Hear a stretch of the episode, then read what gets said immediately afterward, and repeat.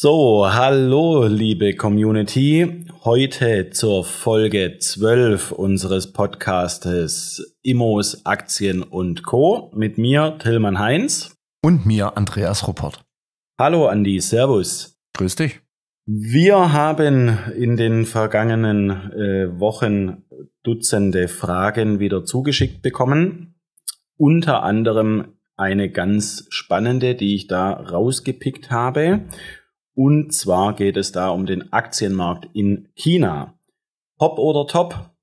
Wie siehst du da deine Einschätzung zum, glaube ich, doch sehr umfangreichen und mm, meiner Einschätzung nach, ich meine, ich bin im Thema nicht ganz so bewandert wie du logischerweise, aber ich würde jetzt mal per se einfach auf, auch allein schon aufgrund der Firmenanzahl und Größe von China sagen, ähm, dass das dort natürlich nochmal alles größer ist wie hier in Deutschland und wahrscheinlich auch äh, diffiziler und komplexer. Bin gespannt, äh, was du da ausgearbeitet hast und ähm, sag mal einfach an der Stelle, it's your turn. Ja, danke Tille. Wie gesagt, auch von meiner Seite nochmal Hallo und ja, lass uns gerne sprechen über den Aktienmarkt in China. Wie du es schon angesprochen hast, es ist einer der interessantesten Aktienmärkte der Welt. Mhm. Ganz klar, allein schon auf der, aufgrund der Größe des Landes, aufgrund schon der Größe der Einwohner. Mhm. Ähm, sprechen mittlerweile oder immerhin immer noch von 1,4 Milliarden Menschen. Es ist von Indien knapp überholt worden als bevölkerungsreichstes Land der Welt. Aber ich meine, 1,4 Milliarden Menschen ist eigentlich für uns total Unvorstellbar. Ungreifbar, genau. Ich meine, ich habe da ein, ein, ein Fun Fact noch an der, an der Stelle. Weißt du, wie viele Millionen Städte Deutschland hat? Wie viele Millionen Städte? Also wie viele Städte über einer Million Einwohner haben? Äh, ich würde schätzen acht. In Deutschland haben vier Städte. Ja, vier. Das sind Berlin, Hamburg, München und Köln. Köln wurde vor, glaube ich, fünf, sechs Jahren oder so mal Millionenstadt. Und, und dahinter ist praktisch nichts mehr. Da kommt dann ey, mit 700.000, 800.000. Und in China gibt es 125 Städte mit oh. über einer Million Einwohner. Und wenn man die Top 10 einschaut, also in die Top 10 schaffst, glaube ich, mit 9 Millionen Einwohner oder so. Also das, ist okay. dann, das sind ganz andere Dimensionen, die wir dort haben. Und deswegen, aufgrund dieser Sache einfach schon, ist, ist, ist China ein ganz entscheidendes Thema, wo wir drüber sprechen können. Ähm, was da in den letzten China war ja eigentlich immer ein Entwicklungsland. Deutschland hat ja auch ganz lange, und ich weiß gar nicht, ob sie es immer noch tun, ganz lange Entwicklungshilfe an das arme Land China bezahlt, weil das früher einfach ein ganz armes Land war, ein okay. Entwicklungsland. Okay. Und wurde dann eigentlich erst in diesem Aufkommen dieser Emerging Markets, wo es einer der interessantesten Märkte war, ähm, Anfang der 2000er mhm. interessant. Und wenn man so mal, das hat sich natürlich ausgewirkt, wenn man so mal die, die, den Blick hier Richtung 2003 wirft, bis 2020, und ich mache bewusst die Grenze bei 2020, warum auch immer, sage ich gleich, ähm, da sind über 150 Millionen der Mittelschicht zugehören mittlerweile. 150 Millionen Menschen. In Deutschland haben wir 82 Millionen Einwohner und dort sind 150 Millionen Menschen in der Mittelschicht. Also auch die Zahl wieder un unglaublich und man muss sich das ja so vorstellen, deswegen war ja auch das so wachstumsgetrieben der letzten 10, 15, 20 Jahre, weil einfach wenn jemand der Mittelschicht zugehört oder zugehörig ist auf einmal, dann will der ja auch diesen Wohlstand, der da das mit einherbringt. Das heißt, ja. ich will erstmal einen Fernseher. Ja, klar. Ich will erstmal ein Telefon. Ich Auto. will äh, Auto, genau. Ähm, ich will vielleicht eine Internetverbindung. Mhm. In, in, in China, von diesen 1,4 Milliarden Einwohnern, haben wir 500 Millionen Menschen mit Internetzugang. Das muss man sich mal vorstellen. Das haben, manch, das haben die meisten Länder auf der Welt nicht mal Einwohner und es hat dort Internetzugang. Was das für Märkte einfach sind. Das heißt, wir, wir fassen es mal zusammen, in diesen letzten 15, 20 Jahren ist was passiert. China ist ein wirklicher Global Player geworden. Okay. In, in, in Zahlen, in Dimensionen, äh, wo man sich als, äh, als Europäer, als Deutscher vielleicht gar nicht vorstellen kann. Auch, auch da mal wieder so ein politisches Thema, dass wir ja, wir, wir sprechen ja gerade über diese Erderwärmung, CO2, mhm. immer relativ viel in Deutschland, in der politischen Szene etc. pp. Und da haben wir ja diesen weltweiten Ausstoß am CO2, hat ja Deutschland diesen zweiprozentigen Anteil. Mhm. Und äh, wenn man mal nimmt, wer ist da der größte Verursacher dieser CO2-Ausstoßes, ist, ist China mhm. mit Abstand. Und die sorgen für 30 Prozent das heißt, wenn man da mal schon die Dimension nimmt, würden die 5% sparen von ihren 30, wären wir bei anderthalb und Deutschland wäre fast weg. Mhm. Das heißt, auch da zeigt das nochmal, welche Dimension dieses Land hat. Diese Entwicklung von dem Land hat sich natürlich auch an der Börse ausgewirkt. Das heißt, wenn man die zwei Indizes, also sowas wie bei uns der DAX oder in den USA der Dow Jones, Nasdaq etc. nimmt, die heißen in, in China Hang Seng und Shanghai Composite. Auch dort hat man natürlich bis 2020 diese Entwicklungen in Form von verzweieinhalb oder verdreieinhalbfachung dann auch mitgemacht. Also die, die Märkte haben sich sehr interessant entwickelt. Jetzt ist es aber so, und deswegen ist die Frage wahrscheinlich auch aufgekommen von hier, von einem Hörer oder einer Hörerin, in den letzten drei Jahren, deswegen habe ich meinen harten Cut auch immer 2020 gemacht, in China ist ja das Coronavirus auch entstanden. Mhm. Und in China, das ist wahrscheinlich auch den meisten bekannt, wurde eine ganz harsche und restriktive Zero-Covid-Politik gefahren. Und das Land wurde ja wirklich eigentlich in den letzten zweieinhalb Jahren praktisch runtergefahren. Das hatten wir sogar in unserem Leib ja gespürt durch Lieferengpässe weltweit, weil einfach in Chips. China gar nichts mehr ging. Chips etc. pp. Das heißt, wenn man mal nimmt, einer der größten Häfen der Welt, der Shanghaier äh, Containerhafen, äh, da ging einfach nichts mehr. Da war einfach kein Mensch beim Arbeiten und da kommt ein Großteil der Rohstoffe, die in Europa äh, und äh, in den USA verarbeitet werden, kommen daher. Das heißt, das zeigt mal auch wieder das Ausmaß. Und damit ist auch China ein Stück weit in die Konjunktur, äh, die Konjunktur ans Lahmen gekommen, also dieses Wachstums, dieser Wachstumsgedanke der letzten 20 Jahre einfach in Stocken geraten. Und dazu kamen natürlich noch zwei weitere Punkte neben dieser Zero-Covid-Policy einhergehend mit diesem äh, Konjunktureinbruch, dass man diesen Handelskonflikt, den Donald Trump ja damals schon äh, begonnen hat, es war vor 2020, aber mhm. der hat dann natürlich nochmal auch in seine neue Ausmaße erreicht. Man erinnert sich nur dran, zum Beispiel das, der Handyhersteller Huawei, der ist in den USA verboten, sanktioniert. Mhm. Ähm, Gleiches gilt für viele Unternehmen, amerikanische Unternehmen, die in die in China äh, sanktioniert werden. Wenn man mal nimmt, zum Beispiel die bekannte Aktie Alibaba, da redet man immer, war auch vielleicht mal in der Presse von so einem sogenannten Delisting. Also das heißt, die Alibaba-Aktie kann man auch in New York kaufen. Mhm. Und da haben ja die Amerikaner auch oft gedroht, diese zu delisten. Also man merkt, da ist auch viel Konflikt einfach in diesem Streit äh, China gegen USA. Da geht es häufig auch um die um die Anerkennung von Taiwan und äh, da ist ja, also da ist auch noch nicht das letzte Wort gesprochen. Also es war ein zweiter Punkt neben dieser Zero-Covid-Policy, wo dazu geführt hat, dass China aktuell eben diese Attraktivität auf dem Aktienmarkt verloren hat. Und natürlich gewisse regulatorische Maßnahmen gegen Großunternehmen, wo wir auch noch drauf sprechen kommen. Was glaubst du denn zum Thema Regulatorik in China? Ist da ein Ende jetzt in Sicht oder ähm, wird es noch harscher betrieben? Ja, man muss mal man muss sich das erstmal anschauen. Also das, die Frage kriegen wir natürlich als, als, als Profi-Investoren relativ häufig gestellt, wie gehen wir oder wie sehen wir grundsätzlich das regulatorische Thema in China allgemein? Wie gehen wir als Investor damit um? Und da ist unsere Aussage eigentlich immer, man muss versuchen, also in China wird viel geprägt durch die chinesische Regierung, durch den Präsidenten Xi, der einfach hier von oben herab dieses Land aus, von außen her, äh, von außen zumindest so gesehen regiert. Und da haben wir uns einfach zur, zur Aufgabe gesetzt, wir müssen dieses Land verstehen. Und okay. erst wenn wir es verstehen, können wir es auch anwenden.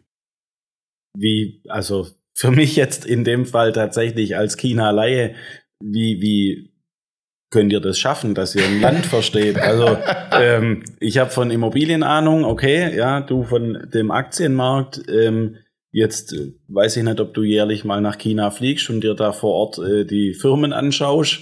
Es geht nicht ganz so weit, aber es geht in die gleiche Richtung. Und genau das muss man nämlich tun. Also du musst natürlich mit Experten sprechen, die gibt es auch hier in Europa und in Deutschland. Mhm.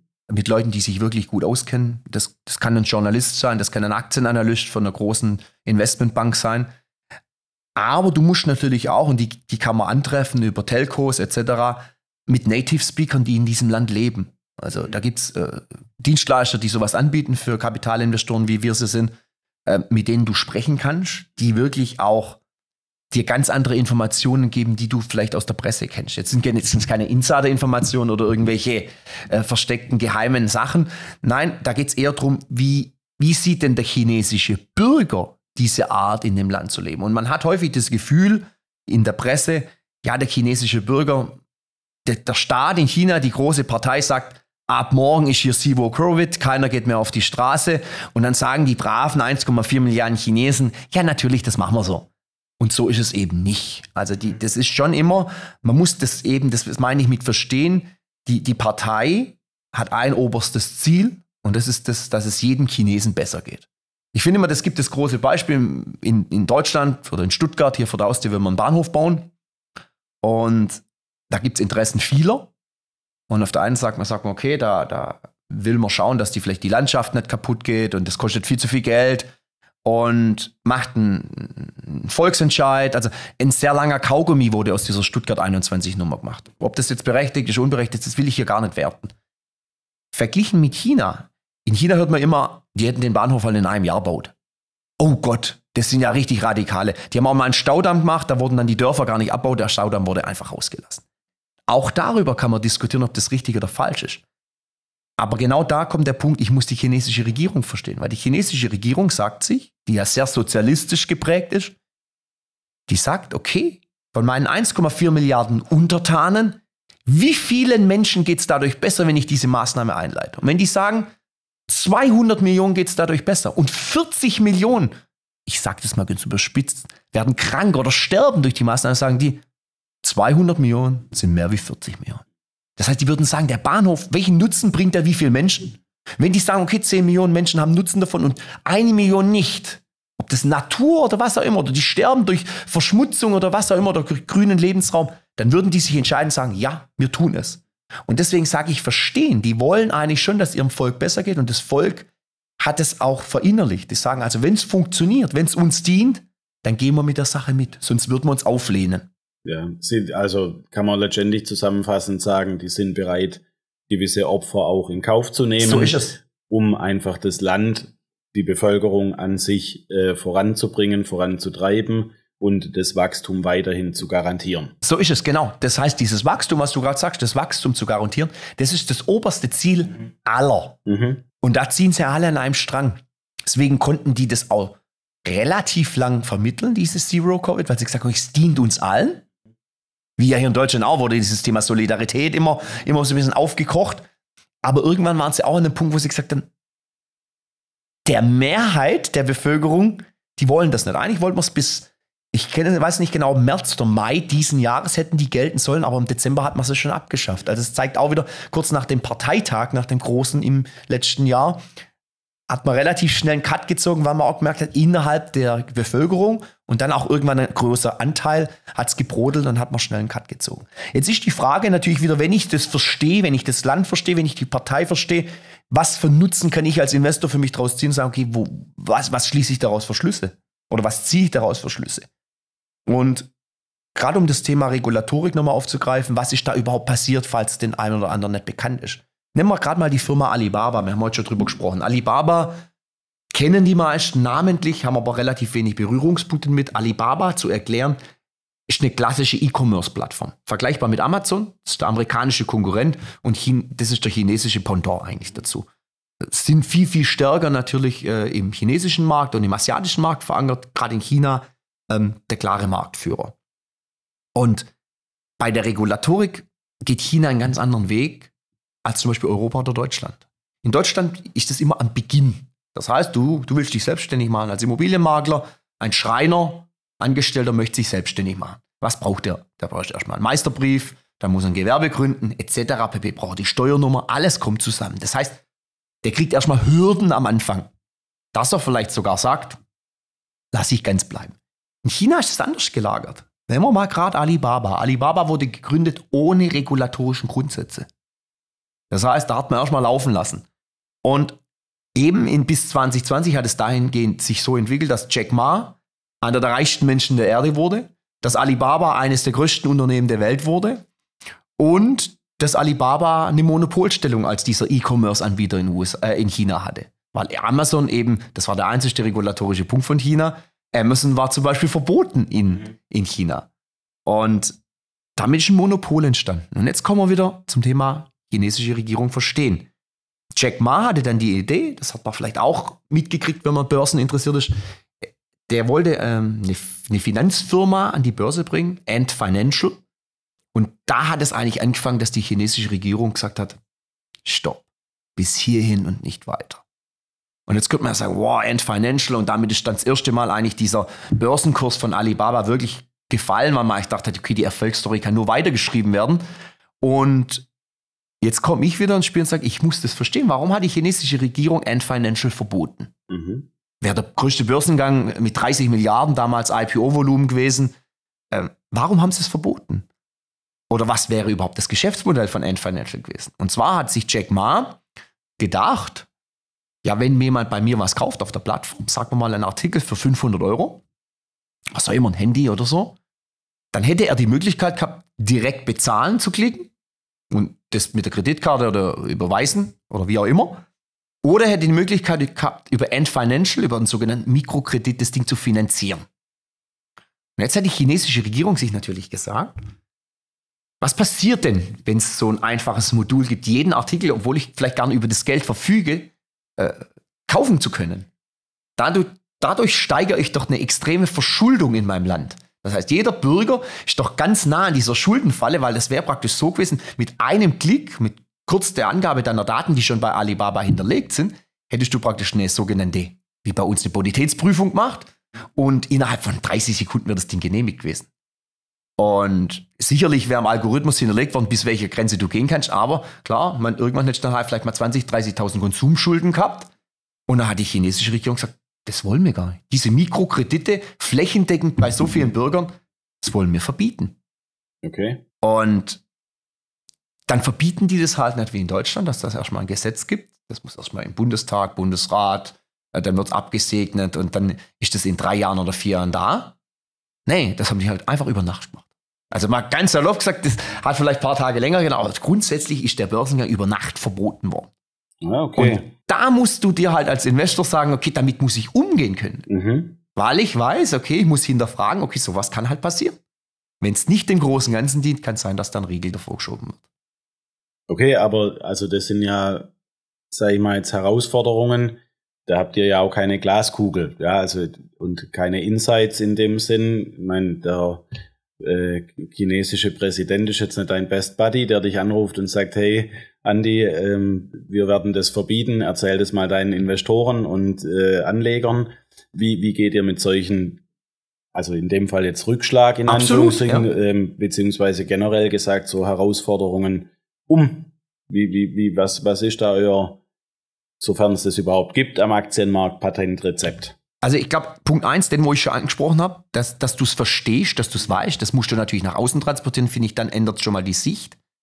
Und der zweite Punkt ist natürlich zu sagen, okay, erst ich bringe Zeit mit. Da sind wir wieder beim Investment, wo ich, wo, wo wir ja immer sprechen, wie lange ist mein Anlagehorizont? Ich kann keinen Anleger in den chinesischen Markt lassen, das heißt vielleicht, ich habe zwölf oder 24 Monate Zeit, mir mal das anzugucken. Dann läuft es vielleicht so wie die letzten drei Jahre. Das heißt, ich muss Zeit und langen Atem mitbringen. Und wenn ich den mitbringe, dann muss ich mir halt im Land, im, im Börsenmarkt bei den Unternehmen anschauen, okay, wie wirkt sich denn das aus? Jetzt haben wir ein Beispiel genannt, hier eben mit Alibaba. Da gibt es relativ wenig Gewinne, aber Alibaba wird daraus wieder auch gestärkt vorgehen. Das heißt, kann ich vielleicht so ein Unternehmen nachkaufen? Ist vielleicht so ein Unternehmen zukünftig interessant, wenn es seine Grenzen kennt, wenn es die Regulatorik in dem Markt eingeführt ist? Aber es gibt natürlich auch unzählige andere Beispiele.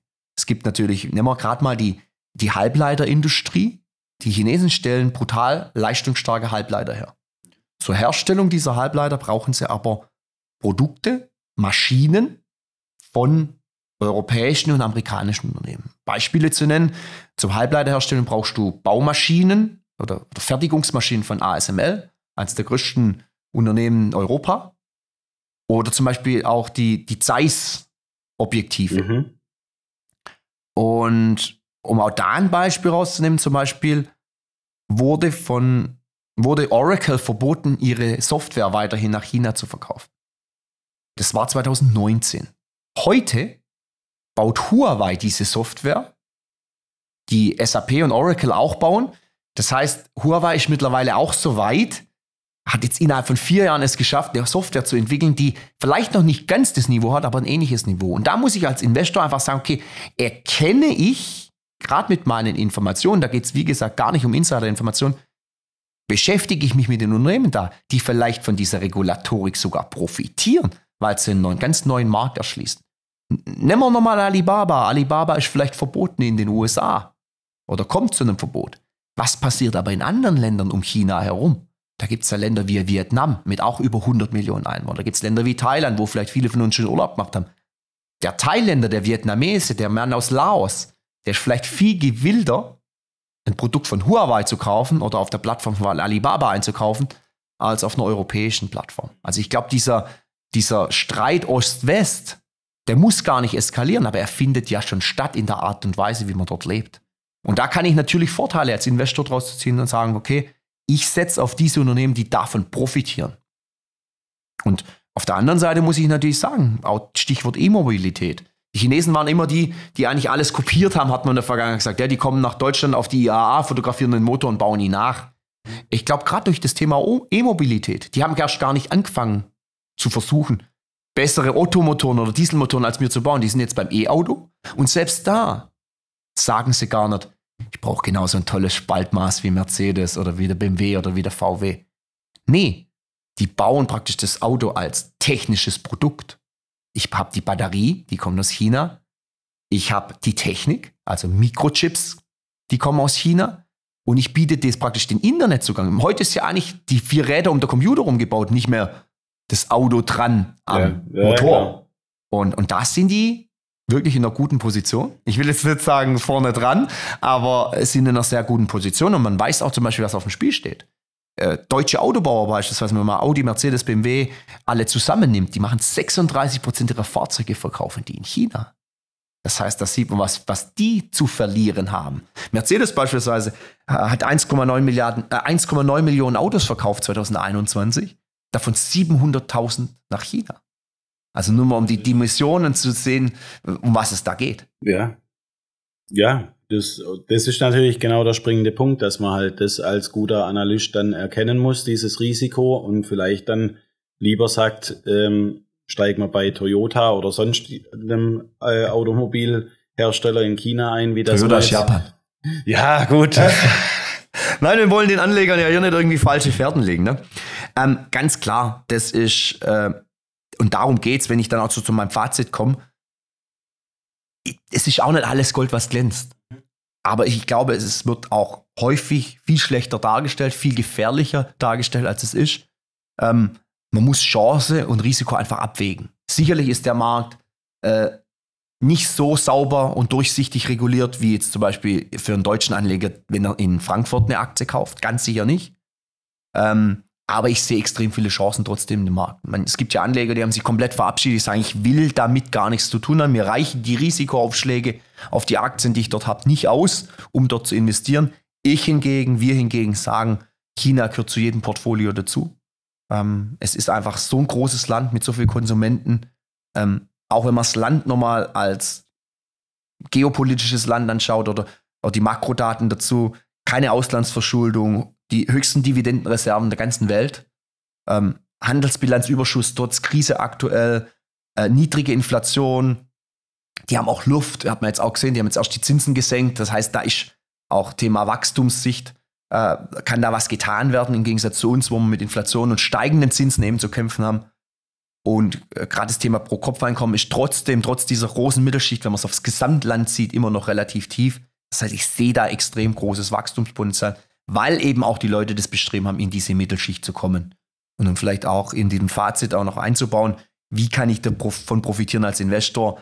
Einfach einen Blick auf Asien werfen, wie es wir auch machen, auf Asien an sich, auf China im Speziellen, einfach auf die Unternehmen, die von diesen Dingen profitieren, wie ich es gerade gesagt habe. Ähm, die vielleicht da auch eben europäischen Unternehmen oder deutschen Unternehmen, die den, den Marktanteil abgraben. Wird es in der Zukunft vielleicht so sein, dass ich als chinesischer Ingenieur sage, ich brauche vielleicht doch kein Mercedes, wo auch hohe Exportsteuern dann drauf sind, sondern ich kaufe mir vielleicht einfach von BYD äh, das neueste Elektrofahrzeug, ähm, weil es einfach technisch und auch batterietechnisch und reichweitentechnisch auf einem guten oder gleichen Niveau ist und greife da dann im Landesstolzfahrzeug zu. Oder dass ich vielleicht sage, ich profitiere auch von irgendwie von Gewinnern, die, die aus dem Ausland trotzdem kommen. Der LVMH beispielsweise, der Luxusgüterhersteller Louis Vuitton, die machen auch von ihren 79 Milliarden Umsatz 23 Milliarden in China. Da muss man mal überlegen. Das heißt, das, das ist jetzt wieder ein Produkt, wo ich sage, da fällt es mir in meinem Glaube schwer, dass das irgendwie durch ein chinesisches Produkt aktuell ersetzt wird. Weil da will eben der Chinese, der in Wohlstand kommt, sagen, okay, ich will die Schuhe, Geldbeutel, Tasche von Louis Vuitton, weil da einfach der Brand noch so stark ist. Oder eben den, den Moet, das ja auch zum Konzern gehört, oder den, den Wöf, den will ich halt trinken. Da gibt es halt einfach noch kein Champagner gut in, in, in China, wo, wo vergleichbare Zahlen liefern. Das, das muss ich bei, als Investor halt auch meine Gedanken mit einfließen lassen. Oder zum Beispiel Montclair, der Jackenhersteller aus Italien, die haben da natürlich Riesenumsätze in dem Land. Selbst ein deutsches Unternehmen wie Adidas macht drei Milliarden Umsatz jedes Jahr in China. Also es ist verrückt, wenn man wenn man so intensiv hört und und äh, du sprichst ja da wirklich aus der äh, Erfahrung und aus aus deinem Wissensschatz. Letztendlich, es ist, ich finde es verrückt. Also es ist verrückt, vor allem für uns Europäer, jetzt wir Deutschen hier im Speziellen ähm, mit unseren 80, 82 Millionen Einwohnern. Ähm, da sind das alles Zahlen, Wahnsinn, wo ich sage, das ist Wahnsinn. Also einfach Wahnsinn. Und es zeigt aber auch natürlich nochmal ganz deutlich, wie global alles zusammenhängt und wie auch letztendlich verschiedenste Branchen, kann man ja letztendlich sagen, dann auch von diesem Markt, ja, ich würde schon fast behaupten, abhängig sind, weil natürlich, wenn, wenn Mercedes oder Adidas mal die Umsätze dort nicht mehr schreiben kann, dann kann das natürlich schon sehr ungemütlich hier werden. So ist es, ganz klar. Und das muss ich natürlich eben auch. Und deswegen sage ich, mit China sich nicht zu beschäftigen, ist sehr frevelhaft. Nicht nur als Investor in China, wie gerade das Beispiel Louis Vuitton und Mercedes ja auch zeigt. Das heißt, ich muss ja als Investor bei Mercedes bereits sagen, ich sollte mich mit China auseinandersetzen, mit der politischen Situation dort etc. pp. Genau das gleiche gilt als Investor bei Louis Vuitton. Obwohl das jetzt das eine beim einen positiv, beim anderen negativ ist. Aber wer weiß, was da kommt. Vielleicht arbeiten die Chinesen auch an einer, an einer Luxusmarke, die irgendwann auch dort der Markt, äh, im Markt aufgehen wird. Wer weiß das denn? Aber deswegen muss ich doch immer am Ball bleiben und es wäre frevelhaft zu sagen, das ist mir ein Land, wo ich mich nicht mit beschäftigen kann und will. Das geht gar nicht. Also Fazit für mich, äh, ihr da draußen habt China, Asien äh, im Speziellen auf dem Schirm. Absolut. Wenn Fragen sind, äh, ihr wisst, wo ihr den Andi findet, ja. Ähm, ihr habt hoffentlich gemerkt, dass er da eine sehr hohe, gute Expertise hat. Und ich würde sagen, ähm, Folge 13, Folge, Entschuldigung, Folge 12, Folge 12 äh, schließen wir hiermit. Ja. 13 ähm, wird auch wieder spannend. Da gibt es eine kleine Neuigkeit sozusagen. Und äh, in diesem, diesem Sinne wünschen wir euch äh, weiterhin alles Gute. Bleibt gesund und munter und schöne restliche Woche. Bye bye. Ciao. Bis dann. Ciao, ciao.